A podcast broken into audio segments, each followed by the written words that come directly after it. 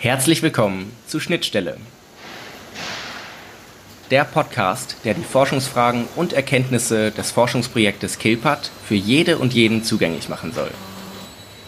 KILPAT wird vom Bundesministerium für Bildung und Forschung gefördert und steht für Kommunikation, Innovation und Lernen in der Produktionsorganisation unter Bedingung agiler Digitalisierung.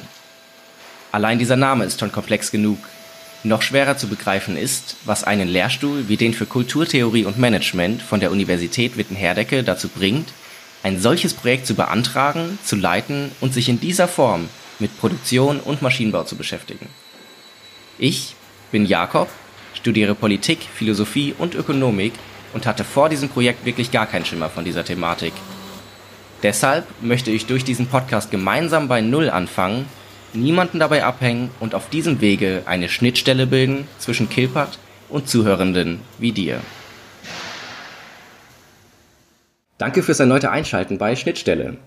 Die heutige Folge soll ein Versuch sein, verständlich zu machen, was Soziologie ist, was ihren Teilbereich die Systemtheorie so besonders macht und mit welchem Verständnis von Digitalisierung die Forscherinnen des Projekts arbeiten. Dafür habe ich den Hauptverantwortlichen des Kilpat-Projektes eingeladen, der außerdem Inhaber des Lehrstuhls für Kulturtheorie und Management ist und schon eine Menge wissenschaftliche Texte publiziert hat. Ich begrüße Dirk Becker. Herzlich willkommen. Hallo, Herr Landzettel. Schön, hier zu sein. Aus unseren letzten Webkonferenzen konnte ich entnehmen, dass Sie im Moment in Dresden sind. Ist das richtig? Ich bin in Dresden, ja, und im Moment auch mit äh, dem Einloggen äh, im Soziologentag, auf dem Soziologentag beschäftigt. Äh, ich bin froh, dass wir füreinander Zeit finden trotzdem. Denn zwei Wochen lang läuft der gesamte Soziologentag in hunderten von Veranstaltungen online. Äh, das ist äh, der 40. aber damit auch erste Soziologentag, bei dem das der Fall ist. Ich würde vorschlagen, dass wir unseren Zuhörern einen Einblick bieten, ähm, wie ihr Werdegang bisher so war und wie sie zu dem Kilpat-Projekt überhaupt gekommen sind. Oh, da muss ich ja ganz weit ausholen. Ah. Naja, ich bin, äh, ich bin Soziologe, der, der im Grunde genommen mit ähm, Fragen der Wirtschaft groß geworden ist, weil ich seinerzeit in Köln und dann auch in Paris äh, sowohl die Wirtschaftswissenschaften, Nationalökonomie vor allem, als, als auch die Soziologie äh, studiert habe und mir dann bei der Promotion, zu der ich nach Bielefeld zu Niklas Luhmann ging, gedacht habe, du kombinierst am besten deine Sachkenntnis in der Wirtschaft mit deinem soziologischen Interesse an der Entwicklung bestimmter Theorien und habe dann eine Dissertation geschrieben über einen systemtheoretischen Marktbegriff. Daraus resultierte relativ ähm, konsequent ähm, zunächst eine kleine Studie über Risikomanagement in Banken und dann die äh, Entdeckung, dass, ähm, naja, der Markt ja nur die eine Hälfte des Wirtschaftssystems ist, die andere Hälfte sind Unternehmen, so dass ich meine Habilitation über eine ähm, Unternehmenstheorie auf soziologische, systemtheoretische Art äh, geschrieben habe. Damit war ich dann ein bisschen unterwegs mit diesen drei äh, Arbeiten über den Markt, über die Banken und über das Unternehmen und habe dann 1996 einen Ruf äh, an die Universität Witten-Herdecke erhalten, dort auf einem BWL-Lehrstuhl. Das war damals eine ziemlich einmalige Angelegenheit, ist es, glaube ich, immer noch. Also einmalig ist, dass Betriebswirte einen Soziologen berufen. Äh, die Volkswirte mussten da ein bisschen nachhelfen, wurde mir später erzählt. Und ebenso einmalig ist, dass ein äh, Soziologe akzeptiert, auf einen BWL-Lehrstuhl berufen zu werden. Das sind zwei Fächer, die normalerweise äh, intellektuelle Welten auseinanderliegen. Ich habe die BWL dann sehr zu schätzen gelernt. Ob das auch umgekehrt der Fall ist, weiß ich noch nicht. Ist auch nicht so interessant für mich. Ähm, möglich war es nur deswegen, weil ähm, dieser spezielle BWL-Lehrstuhl, das war ein Reinhard Mohn Stiftungslehrstuhl, den gibt es immer noch, inzwischen sogar zu einem ganzen Institut aufgebaut, äh, sich speziell mit Themen der Organisationskultur beschäftigen sollte. Und Organisationskultur spricht die Frage, in welchen Kooperationsformen, in welchen ähm, Stimmungen, Klimata, ähm, Gewohnheiten, Sitten und Gebräuchen gleichsam, um mich mal sehr umgangssprachlich auszudrücken, äh, Arbeitskräfte, Management, ähm, Kunden miteinander umgehen, ist nun mal eine Frage, zu der man auch mal einen Soziologen hören darf. Ähm, die Kulturfrage ist sowieso eine, die von den meisten Wissenschaftlern mit spitzen Fingern angefasst wird, von Soziologen eigentlich auch. Äh, aber in dem Fall war gleichsam die Frage nach der Organisationskultur ein Einfallstor für mich, um zu sagen, da könnte ich meine soziologischen Kompetenzen anbieten. Das habe ich dann drei, vier Jahre lang gemacht, bin innerhalb von Wittenherdecker auf einen Soziologie-Lehrstuhl berufen worden, habe tief durchgeatmet, dass ich endlich wieder beim alten Fach angekommen war und habe nie aufgehört, äh, mich mit äh, Organisationskultur und Organisationsforschung zu beschäftigen. Ganz einfach deswegen, weil ich mit meinen Arbeiten, die dann auch viel im Bereich der, der Organisationstheorie stattfanden, großes Interesse bei systemischen Beratern fand und eigentlich nie aufgehört habe, dort Weiterbildungskurse zu machen, die für mich total spannend waren, weil ich von den systemischen Beratern immer sehr, sehr viel Praxiserfahrung ähm, gleichsam vorgesetzt bekam, die mich dann fragten, und was machst du jetzt mit deiner Theorie, wenn du von unseren Beratungsproblemen äh, hörst? Und von da war es eigentlich nur ein relativ kleiner Schritt äh, in das jetzige Projekt. Ähm, naja, der kleine Schritt ist vielleicht ein bisschen übertrieben. Ähm, ich muss einen Zwischenschritt machen. Ich habe mich dann in, innerhalb der soziologischen Theorie sehr intensiv mit, ja, wie soll ich es nennen, einem Epochenwechsel äh, beschäftigt, vom, von der sogenannten Buchdruckgesellschaft zur sogenannten Computergesellschaft oder Informationsgesellschaft und habe für sehr viele Bereiche im, im Grunde genommen für die gesamte Gesellschaft die Frage gestellt, was heißt eigentlich Digitalisierung? Auf welche neuen Formen des Handelns, des Erlebens, der Kommunikation lassen wir uns eigentlich ein? Und äh, von da war der Schritt dann tatsächlich klein äh, in die äh, Frage hinein, was machen denn spezielle Organisationen, nämlich Unternehmen, gewinnwirtschaftlich arbeitende Unternehmen, wenn sie sich digitalisieren.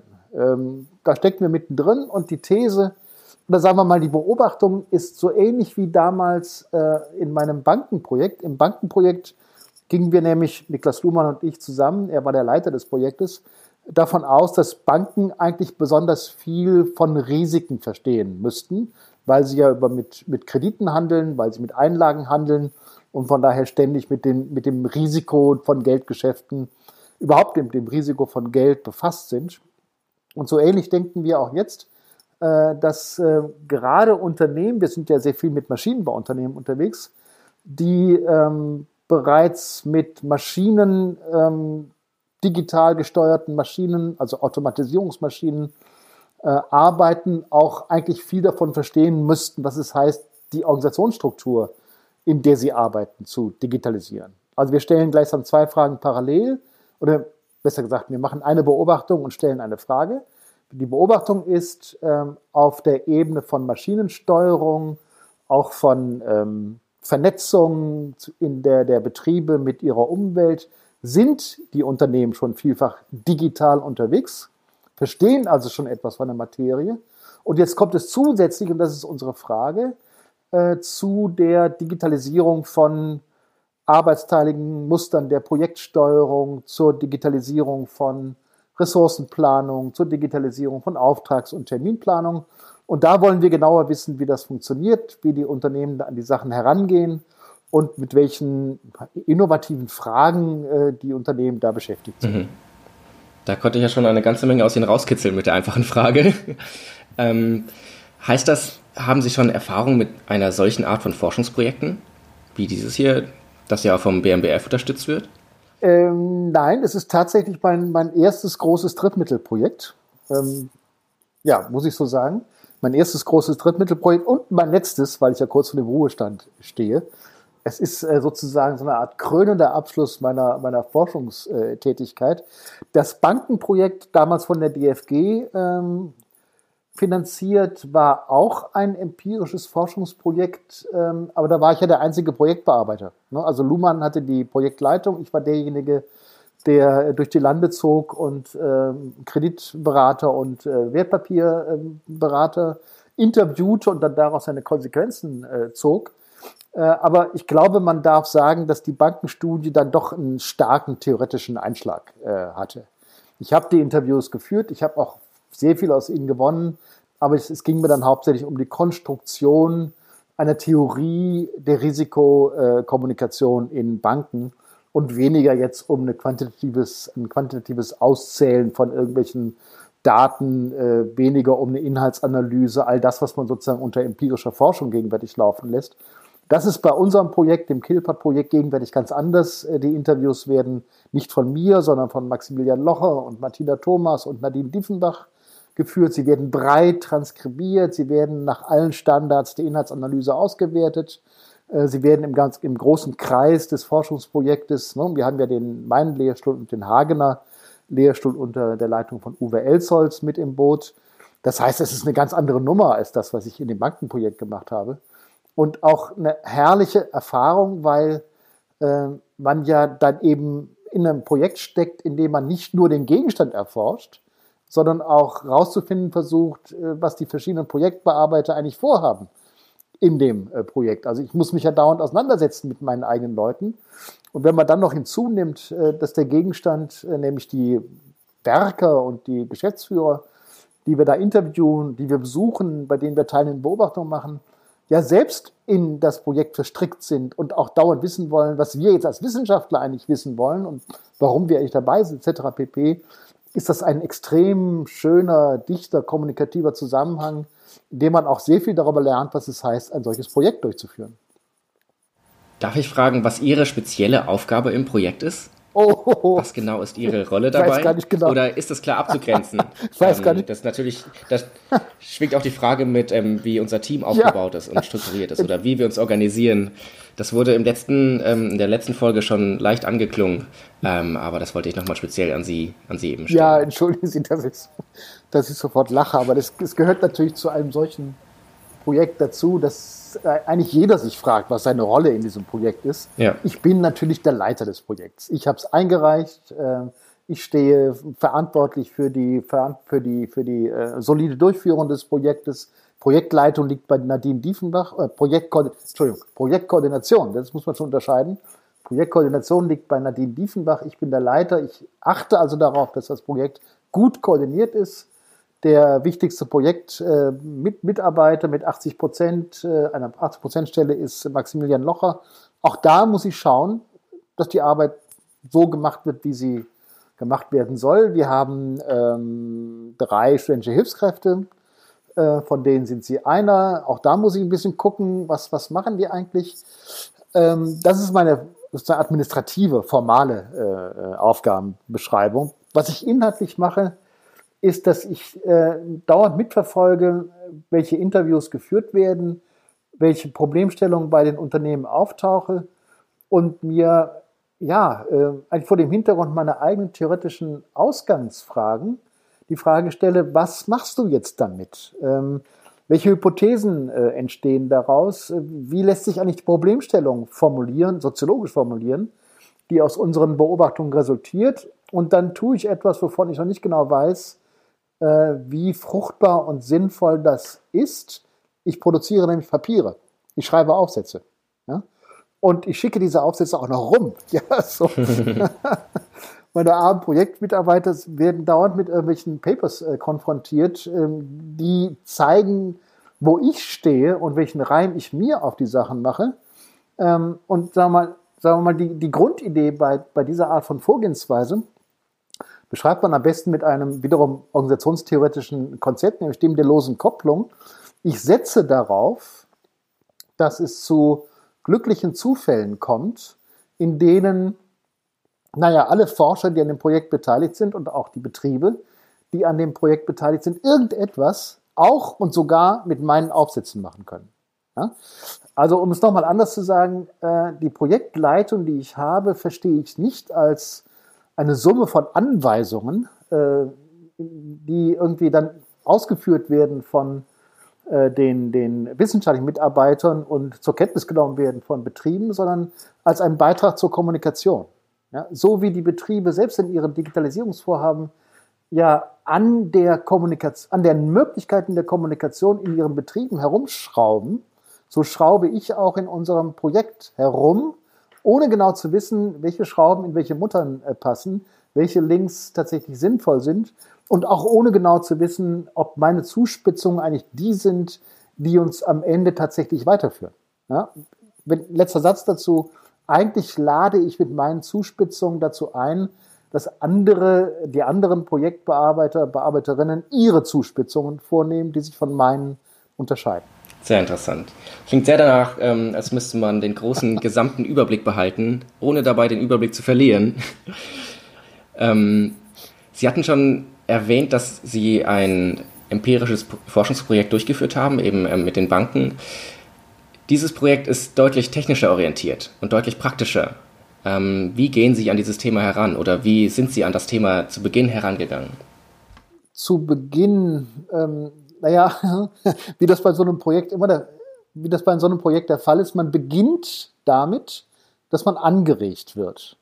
Ja, das Projekt war nicht meine Idee, sondern das Projekt ist mir von zwei verschiedenen Seiten nahegebracht worden, äh, nämlich aus dem BMBF, dem äh, Bundesministerium für Bildung und Forschung, auf der einen Seite und dann von einem sehr, sehr umtriebigen und anregungsreichen äh, Geschäftsführer der äh, Zukunftsallianz Maschinenbau, Herrn Pörschmann, die irgendwo unabhängig voneinander in meinem, bei mir auftauchten, oder ja, bei mir auftauchten, kann ich schon sagen, und sagten, hör mal, ähm, Sie haben jetzt so viel in der Systemtheorie geforscht, Sie haben so viel auch über Digitalisierung, die sogenannte nächste Gesellschaft geforscht. Ähm, wir hätten da mal eine Frage zu dem, was äh, im Maschinenbau gegenwärtig an Digitalisierungsprojekten läuft. Ob Sie da nicht mal einen Blick drauf werfen könnten, um sich da anzugucken, äh, was Ihr spezieller Blickwinkel dort anderes herausfinden kann, als das, was der immense, ja extrem fruchtbare Forschungsbereich der Arbeits- und Industriesoziologie sowieso schon herausfindet. Also ich wurde gleichsam eingeladen, um den Bereich ein bisschen, ja, zu stören, wenn man das jetzt nicht negativ versteht. Also eben mit einer eigenen und anderen Fragestellung zu stören, nämlich damit, ob man nicht über Kommunikation nachdenken muss. Nicht nur über Arbeit, sondern auch über Kommunikation nachdenken muss, wenn man Digitalisierungsprojekte äh, beschreiben will. Und ich fand das eine sehr interessante Idee. Ich habe dann ich ganz konkret gefragt, ja, was habe ich denn davon, wenn ich dieses Projekt durchführe? Und die Antwort war ebenfalls sehr konkret. Ich kann äh, Nachwuchsstellen ähm, ausschreiben und besetzen und etwas für den Nachwuchs tun. Das finde ich eine der besten, eine, eines der besten Motive, Wissenschaft zu betreiben überhaupt. Äh, habe ich dann darauf eingelassen. Ähm, wir haben dann sehr umständlich und solide und ausgiebig und so weiter und so fort einen Projektantrag geschrieben, der auch ähm, Gottlob genehmigt wurde vom Projektträger. Äh, und dann kam die eigentliche Arbeit, äh, nämlich die nun diese Ausgangsfrage, was heißt Kommunikation innerhalb von Digitalisierungsprojekten in Betrieben auszuarbeiten. Ähm, das ist der eigentliche Start, der inhaltliche Start äh, des Projektes. Und da haben wir es als Systemtheoretiker ähm, relativ einfach, weil wir, das ist nun mal die Definition von Systemtheorie, weil wir Systemreferenzen unterscheiden.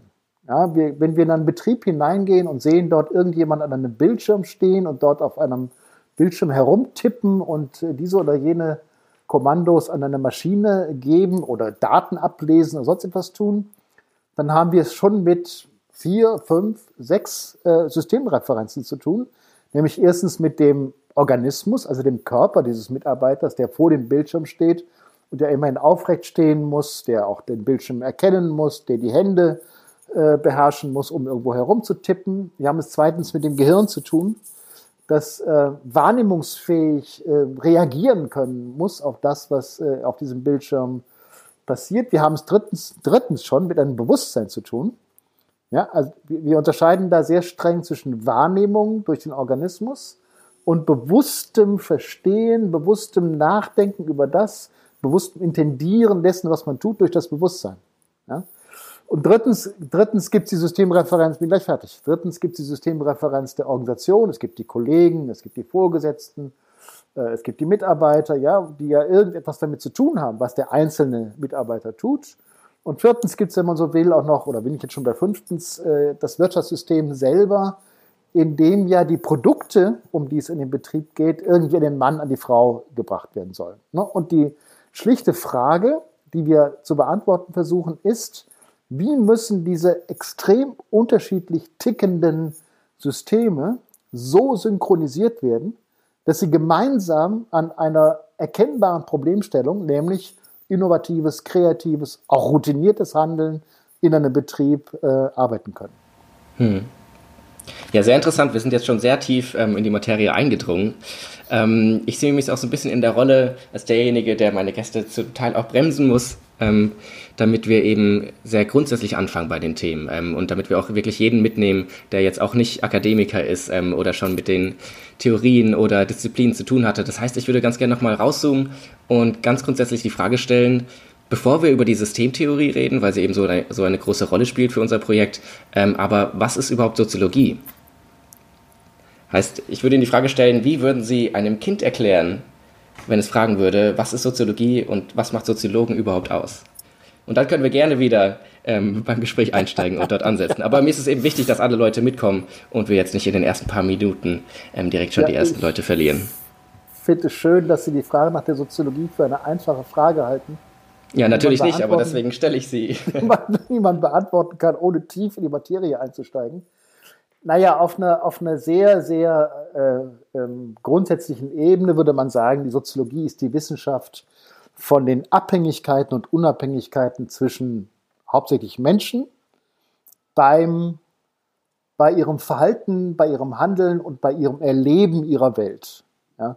Es gibt von Max Weber so eine wunderbare Definition, äh, die Soziologie äh, handelt von sinnhaftem Handeln und dieser Sinn der einem Handeln zugeschrieben wird. Beispielsweise müssen sowohl Sie als auch ich irgendwie einen Sinn damit verbinden, dass wir hier miteinander reden und einen Podcast aufnehmen. Dieser Sinn wird zwischen uns beiden, während wir tun, was wir tun, wie Soziologen gerne sagen, ausgehandelt. Ja, es kann sein, dass ich mir was denke. Zum Beispiel hoffe ich darauf, dass ich die schwierigsten wissenschaftlichen Fragen loswerden kann, die mir hier im Kopf sind. Sie denken sich was anderes. Sie denken an Ihre Podcast-Hörer. Ne? Und das Gespräch selber entwickelt sich aus der sozialen Dynamik der Abstimmung zwischen unseren, unseren Absichten. Das ist jetzt sehr schlicht gesagt und in gewisser Weise auch falsch, äh, weil man ja auch erklären müsste, woher kommen denn die Absichten? Ja, jetzt habe ich so getan, als kämen die aus meinem und ihrem Kopf, äh, als würden wir die sozusagen mitbringen. Tatsächlich sind die aber eher eine Beschreibung der Situation, in der wir stecken. Ja, das, lange Rede, kurzer Sinn, sodass man die Soziologie beschreiben kann als ein als eine aus Situationen entstehende Gemengelage, Entschuldigung, als die Beschreibung einer aus Situationen entstehenden Gemengelage von Abhängigkeiten und Unabhängigkeiten zwischen menschlichem Handeln, bei dem jetzt zusätzlich mehr und mehr auch noch irgendwelche anderen maschinellen Handlungsträger, Roboter dazukommen. Und man muss das auch sagen, äh, aus dem wir eine ganze Reihe von anderen Handlungsträgern, Akteuren, ähm, wie zum Beispiel Götter oder kleine Teufel ähm, oder auch Pflanzentiere äh, im sogenannten Humanismus vertrieben haben. Ja, die Soziologie beschäftigt sich mit dem menschlichen Handeln und entdeckt, äh, dass es ganz andere Akteure gibt, die man da, dabei übersehen hat.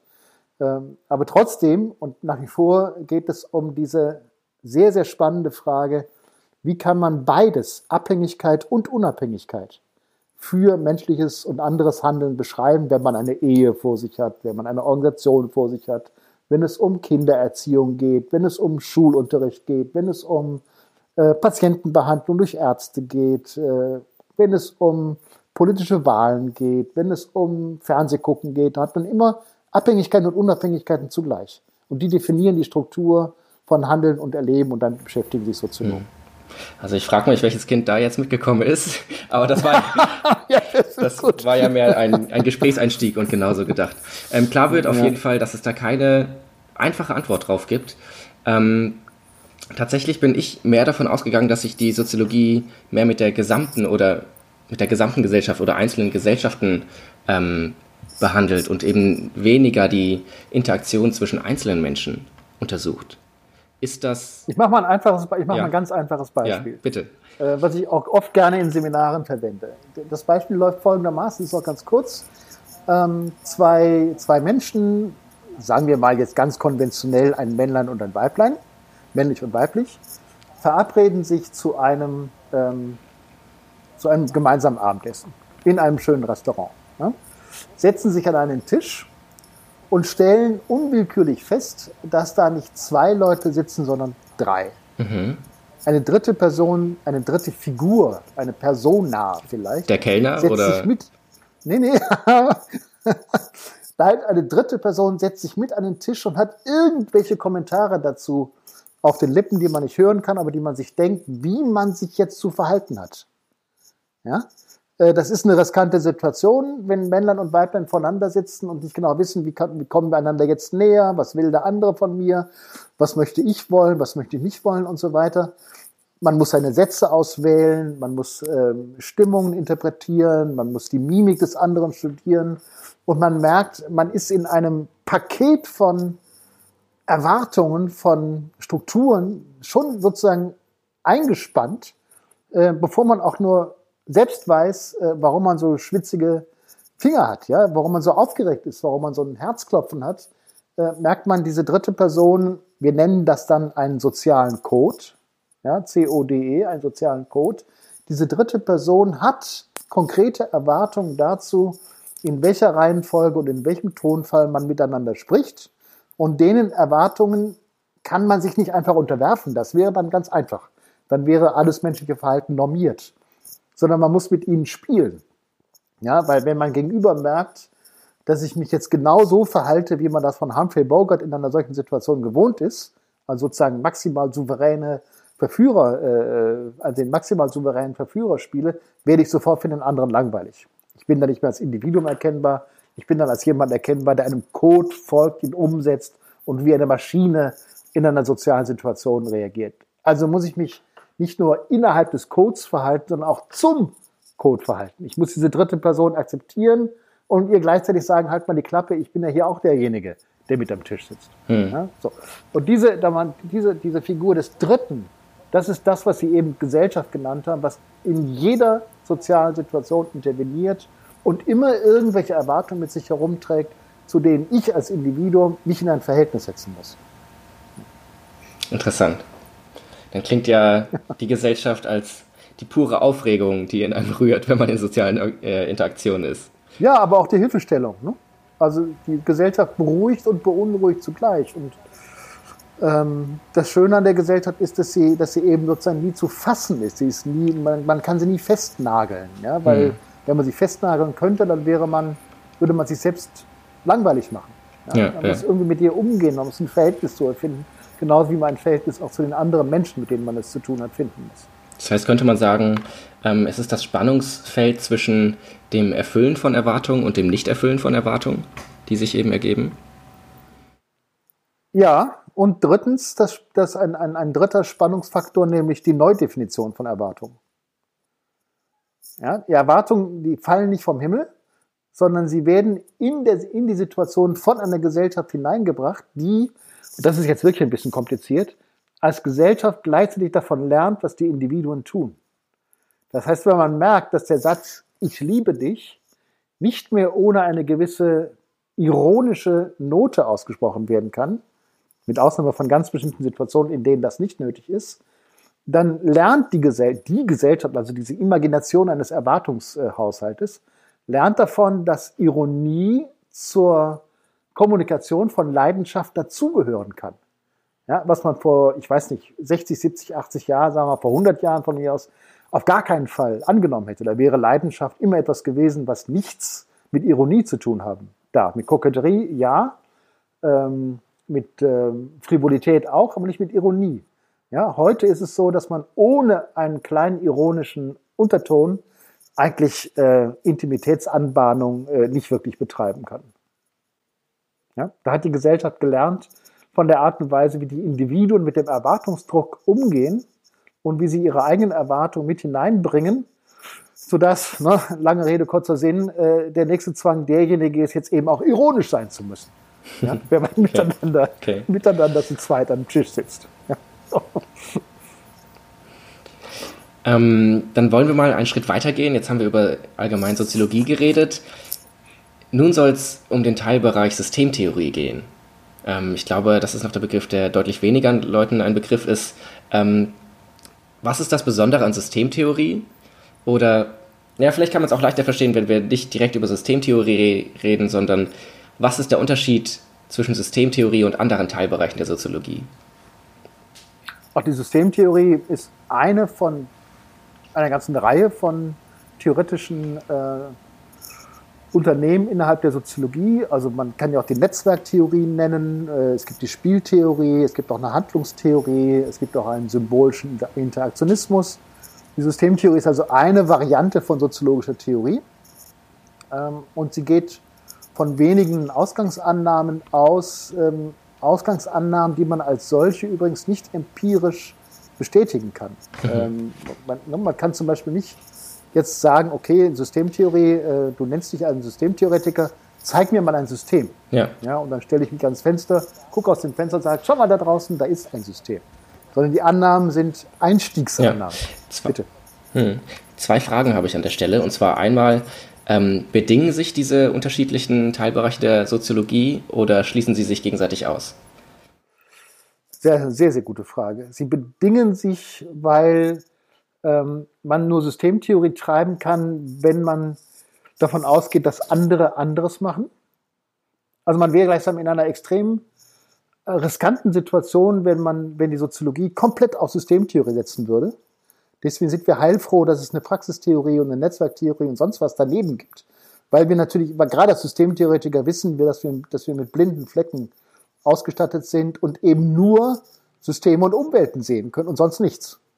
Ja, das ist zwar unglaublich viel, wie man dann sehen kann, aber es ist eben nicht alles. Ja, und wir brauchen also die Ergänzung durch andere.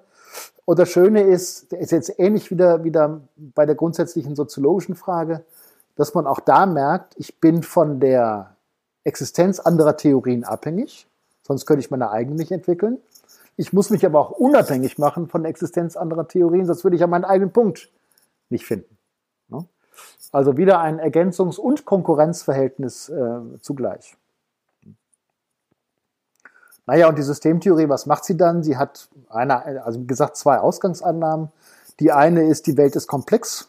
Äh, und komplex heißt auf Deutsch, es hängen so viele Dinge auf so überraschende und unberechenbare Art und Weise miteinander zusammen, dass man keine einfachen Kausalannahmen, also keine einfachen Annahmen über Ursache und Wirkung äh, treffen kann, die beschreiben, wann wer was gegenüber wem tut. Ja, man braucht andere Annahmen, die etwas mit Komplexität zu tun haben. Das ist die eine, die Ausgangsannahme. Und die zweite Ausgangsannahme ist, ähm, Systeme bilden sich als spezielle Varianten der Reduktion dieser Komplexität. Ja, eine Familie zum Beispiel reduziert die gesellschaftliche Komplexität auf die Frage danach, wie Eltern und Kinder miteinander umkommen äh, können. Miteinander umkommen können, miteinander zurande kommen können. Fataler Versprecher. Miteinander zurande kommen können, wenn es darum geht, äh, irgendwann in die Schule zu gehen, aus der Schule auch wieder nach Hause zu kommen, einen Beruf zu wählen, äh, erzogen zu werden und so weiter und so fort. Ähm, da wird eine Komplexität reduziert, weil man sich nicht gleichzeitig beispielsweise um die Frage der politischen Steuerung eines Landes kümmern muss in der Familie. Ja? Die Politik ihrerseits reduziert auch die Komplexität äh, der Gesamtgesellschaft, indem sie immer nur eine einzige Frage stellt, nämlich welche Entscheidungen kann man so treffen, dass man entweder an der Macht bleibt, ja, das ist die Regierung, oder an die Macht kommt, das ist die Opposition. Ja?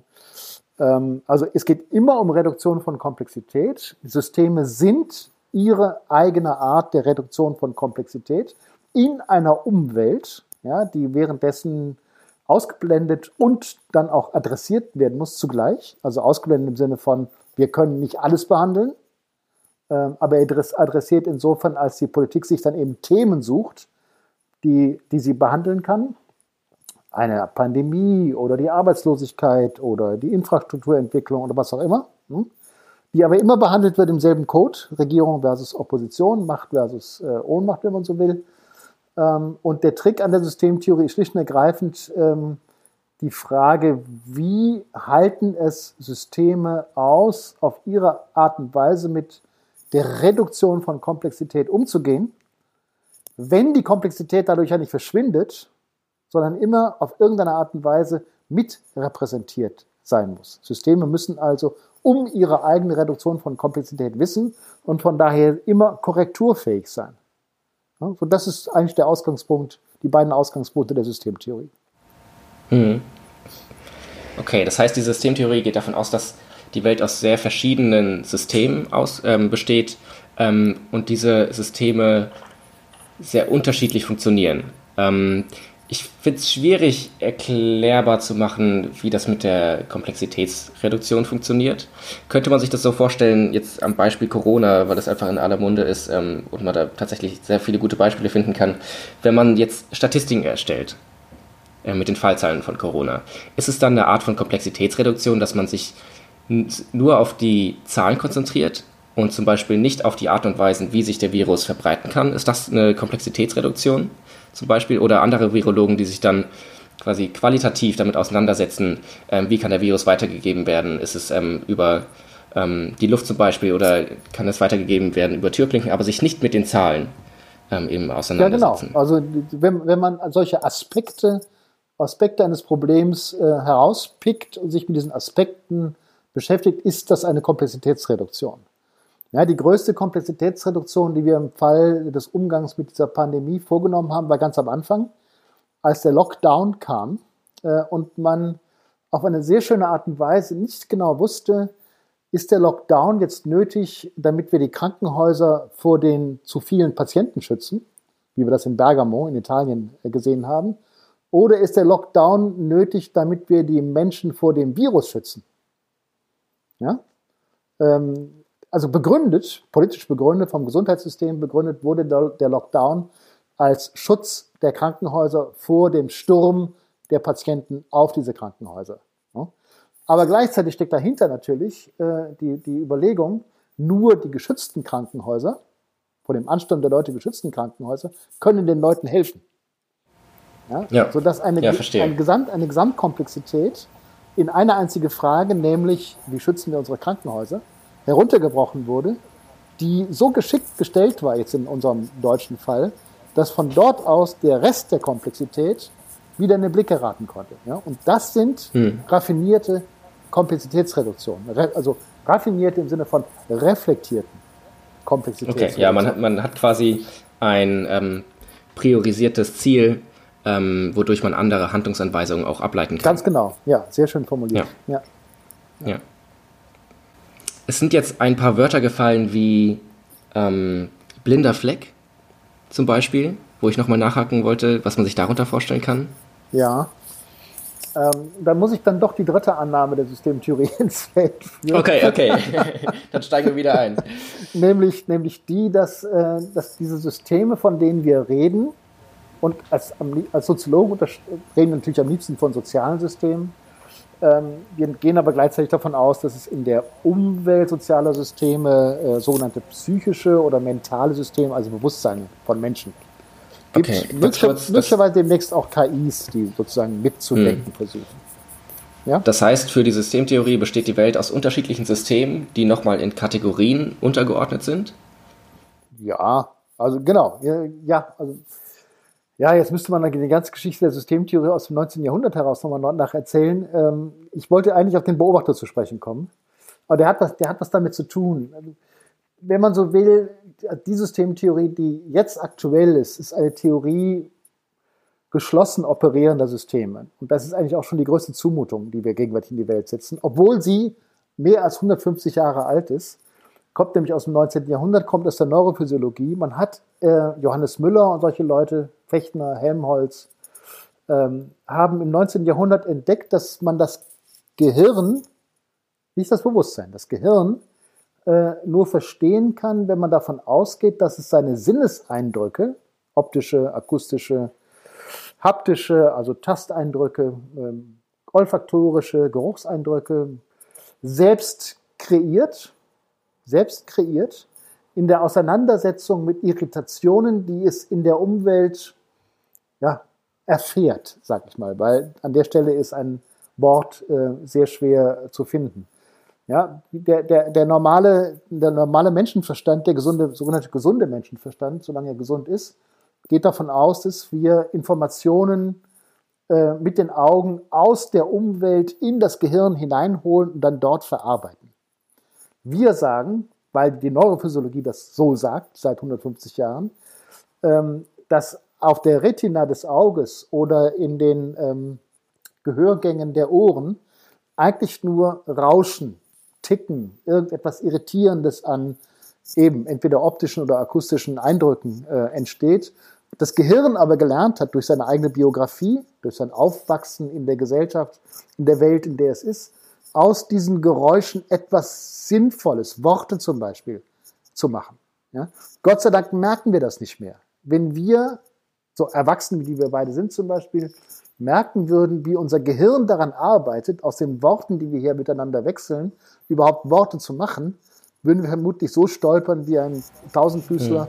der sich fragt, na, welches Beinchen, welches Beinchen Ja, dann wäre man schon so blockiert, dass man gar nicht ja, mehr sich auf den Inhalt ne, konzentrieren ne, könnte. Bewege ich zuerst. Äh, so, und der springende Punkt ist nun, dass wir sagen, okay, ähm, aber wir müssen ja diese Geschlossenheit der Informationserarbeitung im Gehirn als eine Form der Beobachtung verstehen. Ja, tatsächlich beobachten wir ja akustisch und optisch, was sich in der, in der Welt abspielt. Und die, die, die ähm, ja, enorme Zumutung oder auch die Paradoxie, die wir halt als Theoretiker in die Welt setzen, ist, dass Beobachter Instanzen sind, die aufgrund ihrer Geschlossenheit die für sie nicht erreichbare Umwelt trotzdem zu erreichen versuchen. Ja, und bitte bitten Sie mich nicht, Ihnen das zu erklären. Okay. weil, dann, dann müssen wir uns das aufheben für, für eine weitere Folge. Für eine weitere Folge, ähm, weil der springende Punkt ist eigentlich nur der, ähm, dass diese Beobachtung mit Hilfe von Unterscheidungen ähm, funktioniert. Ja, die Unterscheidung, die ich eben für die Politik getroffen habe, äh, Regierung versus Opposition, ist eine Unterscheidung, mit der man die gesamte Welt beschreiben kann. Weil jedes Thema entweder ein Thema ist, das der Regierung nützt, oder ein Thema ist, das der Opposition nützt. Ja, und jede von den mhm. beiden Seiten der Unterscheidung versucht, das Thema so zu definieren, dass es eben der eigenen Seite nützt und der anderen Seite eher schadet. Das ist die, okay, die Beobachtung erlaubt die Beobachtung der gesamten Welt. Diese Unterscheidung erlaubt die Beobachtung der gesamten Welt. Sie hat aber einen blinden Fleck. Na, jetzt komme ich zur Antwort auf Ihre Frage. Sie hat den blinden Fleck, dass sie nicht merkt, dass während sie so intelligent beobachtet, alles andere, Fragen der Schönheit, äh, Fragen mhm. der ähm, ethischen Begründbarkeit, in dieser Unterscheidung gar nicht vorkommen. Ja, sie hat keinen, diese Beobachtung hat keinen Sinn dafür, dass sie nur deswegen raffiniert beobachten kann, weil sie vieles andere nicht beobachtet. Ja, deswegen sagen wir etwas abgekürzt mit, ähm, äh, deswegen sagen wir etwas abgekürzt, dass ähm, die Unterscheidung sich selbst nicht beobachten kann. Sie ist ihr eigener blinder Fleck. Sie hat keinen Sinn für sich. Man muss sie von hm. außen beobachten, damit man ihr eine Reflexion unterschieben kann, gleichsam, die sie dann zur, zur, ähm, zur Selbstbeobachtung bringt. Ja. ja. Ja, das ist tatsächlich sehr kompliziert. Das heißt, ja. wenn man unter der Prämisse, dass man versucht, die ganze Welt nur in Regierung und Opposition zu unterscheiden, annimmt, dann ist es auch möglich, die ganze Welt ähm, in diesen beiden Unterscheidungen unterzubringen. Aber dadurch ist man veranlasst, alles andere auszublenden. Ja. Ist das so richtig verstanden? Also die Welt wird nicht in der Unterscheidung untergebracht, weil die Welt besteht nicht, besteht nicht nur aus Regierung und Opposition. Das wäre, wäre eine, eine irreführende Formulierung, sondern die eine Unterscheidung zwischen Regierung und Opposition oder von mir ist die Unterscheidung zwischen Gut und Böse, sortiert mhm. die ganze Welt mit ihren komplexen und, und vielfältigen Sachverhalten unter dem Aspekt entweder der Opposition oder der Regierung äh, zu nützen, entweder gut oder böse zu sein. Ja? Und dieses Sortieren ist das, was die, was die Systeme jeweils für sich machen. Jedes System meistens dann auch mit mehreren Unterscheidungen, weil man natürlich nicht äh, alle Eier in einen Korb legt sozusagen. Hm. Das war jetzt eine falsche Metapher, aber Sie wissen, was ich meine. ne? ähm, und und ähm, ähm, hat auf die Art und Weise ein Kategorienschema, das eben, wenn man, wenn man Glück hat, deswegen gibt es Wissenschaft, seine eigene Begrenztheit reflektieren kann. Und wenn man Pech hat, äh, sind die Leute in ihren eigenen Unterscheidungen oder die Systeme in ihren eigenen Unterscheidungen gefangen und sehen gar nicht, ähm, wie blind sie sich dadurch machen dass sie nur bestimmte Dinge beobachten können. Hm. Okay, das klingt so danach, als wäre es durchaus möglich, eben anhand so einer Kategorie die Welt zu sortieren. Aber das Komplizierte daran ist eben das, mit der Information richtig im Nachhinein umzugehen. Ja. Denn man muss sich ja dauernd vor Augen halten, dass es die sortierte Welt ist. Und zwar eben nur auf zwei Kategorien. Ja. Das heißt, es ist eigentlich eine, eine Verlagerung der Komplexität. Heißt, mit jeder Komplexitätsreduktion kommt auch wieder eine Verkomplizierung an einer anderen Stelle. Ja, das kann man sehr gut so sagen. Eine Verlagerung der Komplexität insofern, als man eine, einen, einen handlichen Informationsmechanismus auf der einen Seite hat und das Wissen um eine dadurch ausgeblendete Restwelt oder Restkomplexität der Welt auf der anderen Seite. Die Frage ist dann immer, was hm. macht man mit dieser Ausblendung? Ja. Sehr interessant alles. Ähm, ich habe gerade mal einen Blick auf die Uhr geschaut und gesehen, dass wir schon recht fortgeschritten sind. Ähm, ich bin ganz ehrlich, ich habe ungefähr ein Drittel meiner Fragen unterbringen können heute. das heißt, wir haben noch eine Menge vor uns, was wir besprechen müssen in, in zukünftigen Folgen. Ähm, insofern kommen wir hier schon an das Ende. Na, dann danke ich Ihnen, Herr Lanze. Ja, ich danke Ihnen. Hat Spaß gemacht, mit Ihnen zu reden. sehr, sehr gern. Wenn die Zuhörer Fragen oder Anregungen haben oder auch sehr, sehr gerne Feedback, ähm, könnt ihr das schreiben an nadine.diefenbach mit ie at uni-wh.de. Ähm, zur Erklärung, Nadine ist ähm, Projektkoordinatorin des Kilpert-Projektes, wie schon zu Beginn von Herrn Becker erwähnt wurde, ähm, und zugleich wissenschaftliche Mitarbeiterin an der UBH. Ähm, und auf sie könnt ihr euch ebenfalls freuen, denn sie hat mir die Woche schon zugesagt, ähm, für eine zukünftige Folge Gast bei mir zu sein. Ähm, doch vorerst werden wir uns nicht mit Gästen aus der theoretischen Seite des Kilpat-Projektes auseinandersetzen, sondern ich werde einen Gast einladen ähm, aus der praktischen Seite, aus den Unternehmen, aus der Produktion ähm, und mit ihm ins Gespräch einsteigen, damit der ganze Podcast auch vielseitig bleibt ähm, und wir die Problemstellung Digitalisierung im Kilpat-Projekt aus möglichst vielen Seiten beleuchten können. Ich freue mich sehr auf die kommenden Gespräche und bedanke mich bei allen Zuhörenden sowie bei Ihnen, Herrn Becker, als so tollen Gesprächspartner. Sehr gerne. Bis dann. Auf Wiederhören.